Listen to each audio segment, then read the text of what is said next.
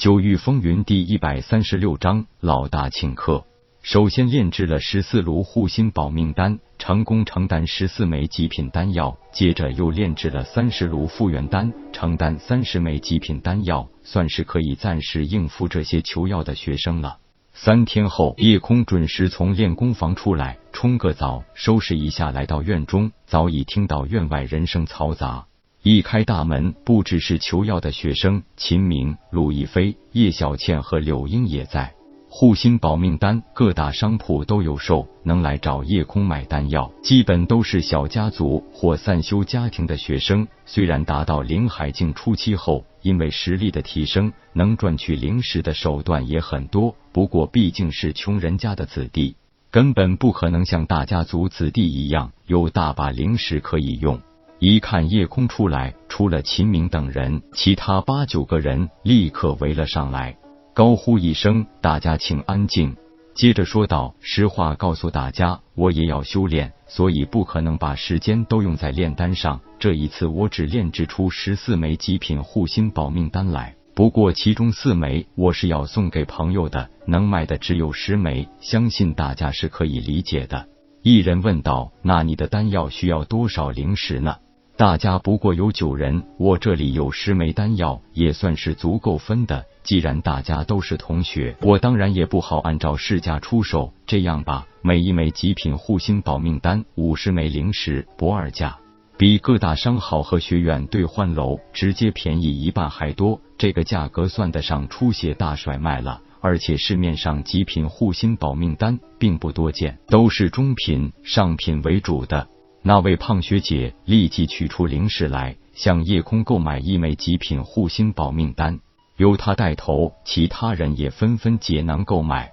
在九个人满心欢喜之余，叶空又取出十八枚极品复原丹，笑道：“这是极品复原丹，金鼎商会已经有售，今天就当个见面礼，送给九位买我灵丹的同学吧，每人两颗。”这让大家十分意外，没想到可以低价卖到极品丹药，还有大礼相送。有人已经听说了金鼎商会出售复原丹的消息，但是以上品居多，极品很少。夜空一下子就拿出十八枚极品，这证明他丹道造诣之高，已经到了让人惊叹的地步。送走了千恩万谢的众学生，夜空总算松了一口气。秦明更是直言道：“老大。”你这赔本赚吆喝的买卖，一般人可玩不起。都是同学，又都是没有势力背景的穷学生，就当我花点钱收买人心吧。说完，四枚护心保命丹和八枚复原丹分给了秦明四人，笑道：“你们是我朋友，当然不能忘了你们。”收好了丹药，几人并没有过分矫情，谁让五人现在是最好的朋友呢？叶老大，今天你既然卖了丹药，应该请大家吃一顿啊！大家说是不是？叶小倩白了他一眼，道：“你拿老大当冤大头呢？”柳英也娇嗔道：“就是嘛，你怎么就会欺负叶空呀？”秦明一摊手，无奈的道：“咱们几个人中，就是老大最有钱，又是咱们的老大，那不敲他竹杠，还能去敲谁竹杠？”陆亦飞已经不耐烦的说道：“猴子，你少废话！既然想让老大请客，也不说句好听的。不过老大，咱们还真得来顿好的。这些天我们可是都没吃过一顿痛快酒菜了，不如去醉仙阁怎么样？”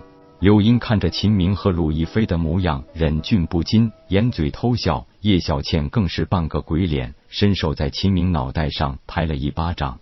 叶空则大笑道：“好，咱们就去醉仙阁。今天我大出血，你们尽管挑好的吃就行。”说完，不顾几人的目瞪口呆，独自扬长而去。好一会儿，大家才反应过来，赶紧追上去，又问长问短起来。醉仙阁在皇城也有五家店面，分别在东城区、西城区、南城区、北城区和城中区。五家分店的规模基本都一样。城中区醉仙阁更是级别稍微高一些，毕竟这里是皇城的中心区域，集中着达官显贵和各大家族势力。为了尽显金鼎商会的财力，城中区醉仙阁更是如鹤立鸡群一样，不论是占地面积和高度，都算是附近几十里内首屈一指的大型建筑。门口的两个迎宾看到一行五个少年男女，一看那是神风问道院特有的服饰，加上每人胸前都有一枚神风问道院标志的徽章，赶紧热情招呼。原来几位都是神风问道院的俊杰，快快里边请。对着两人微微一点头，夜空带着几人直接走进去。一个美女招待赶紧迎上来，十分热情的说道：“恭喜几位贵客，你们是本店今天第一百八十批客人，是有优惠的。”秦明笑道：“来的早不如来的巧，贵店今天有喜事吗？”美女招待笑道：“因为今天是醉仙阁开张一百八十年的纪念日，所以皇城内五家分店同时都有给第一百八十批客人特殊优惠的行动。”鲁亦飞咧嘴笑道：“什么优惠？不会每人给一百八十枚零食吧？”鲁亦飞的话不但让叶小倩和柳英忍不住乐了，就连美女招待也笑得花枝招展，更加美艳照人。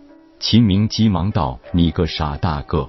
人家金鼎商会辖下的生意怎么会这么庸俗？真是没见识！美女招待这才忍住笑道：“小店的优惠就是赠送进店的第一百八十批客人一道下酒菜，就是酒花酒果鹿肉羹。”听到这个菜名，秦明不由得惊呼一声，有些发愣。显然是这道菜大有来头。叶空听完，则是微笑道：“今天真的没来错，能吃到这道酒花酒果鹿肉羹。”不但是一饱口舌之欲，对增长修为、稳定神魂都大有好处。